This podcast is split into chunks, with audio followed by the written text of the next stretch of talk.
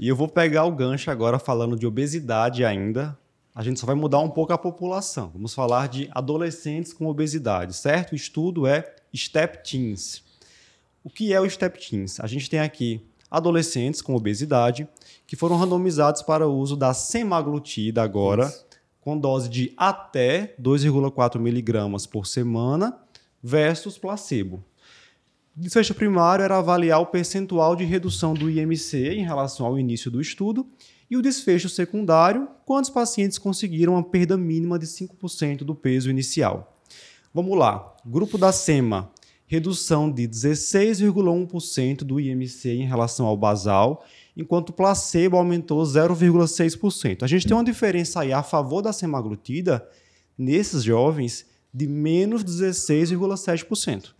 E quando a gente avalia quantos pacientes perderam pelo menos 5% do peso, a gente tem um número de 73% no grupo SEMA e 18% no grupo placebo. Então, outro golaço aí da semaglutida agora em adolescentes com obesidade.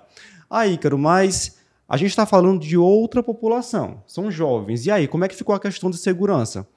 Basicamente o que a gente já sabia de adultos, né? Náusea, diarreia, vômito, é, constipação, enfim, efeitos leves a moderados e que foram transitórios. Nada que impeça o uso da medicação. É outra grande aposta aí na área de obesidade ou endocrinologia pediátrica. Sim. E a gente pega o gancho para lembrar que ano passado, no Congresso da ADA, um outro agonista de receptor de GLP-1 teve destaque em adolescentes, mas agora adolescentes com diabetes mellitus tipo 2, que foi a dulaglutida. O nome do estudo foi o Howard PEDS. Então, dulaglutida conseguiu uma resposta razoável na redução de hemoglobina glicada em jovens com Isso. diabetes tipo 2.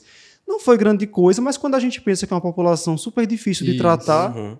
Não, é lembrar também esse negócio do juízo, né? Assim, eu, você tem estudo com GLP-1 com a Dula para diabetes tipo 2 nessa população, né? Isso. A gente, para peso, para tratar obesidade em adolescente, a gente tem o estudo da Lira, né, que já, inclusive a Lira já, já tá tem aprovação.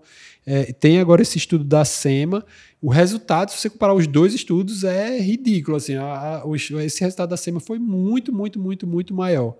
É um probleminha, porque assim, se você for usar IMC ou peso, como é uma população que está ainda em fase de crescimento, isso é um atrapalhozinho uhum. razoável, porque se você pegar um pessoal que ainda tem uma perspectiva de algum crescimento de, de, estrutura corporal, sei lá, uma idade óssea, talvez vai valer mais do que uma idade cronológica, né?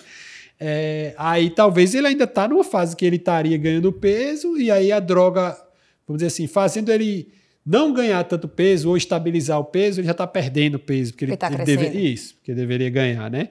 Embora geralmente eles pedem para ter fechamento de epífise quando vai entrar, né? Isso é uma coisa que às vezes eles colocam como critério de entrada. Mas não sei se o pessoal consegue controlar tudo assim, porque idade óssea não deixa de ser uma coisa um tanto subjetiva, né? Vai avaliar a raio-x, então tem esse, esse limitante aí na história. Só uma coisa que ele não falou no estudo da, da tirzepatida, que aí, pegando o gancho aí da história dos efeitos adversos, no estudo de tirzepatida, os efeitos adversos foram mesmos, né? Assim, náusea, diarreia, constipação, às vezes tem as duas coisas misturadas. E, caracteristicamente, não teve diferença entre as doses. Então, grupo de 5, o grupo de 10 e o grupo de 15 não teve diferença de incidência é, da, da, da, dos efeitos colaterais, mostrando que os efeitos colaterais eram muito no período de titulação de dose. Quando você passava de 5 para 10, aumentou a dose e aumentava o efeito colateral, mas depois de um tempinho ele estabilizava. E a taxa de descontinuação foi máxima, foi 7%. Então, assim, é uma taxa de descontinuação muito baixa, mostrando realmente que, de, diante do benefício, né, a pessoa está perdendo peso, existe essa fidelização, né, o pessoal fica usando realmente a medicação.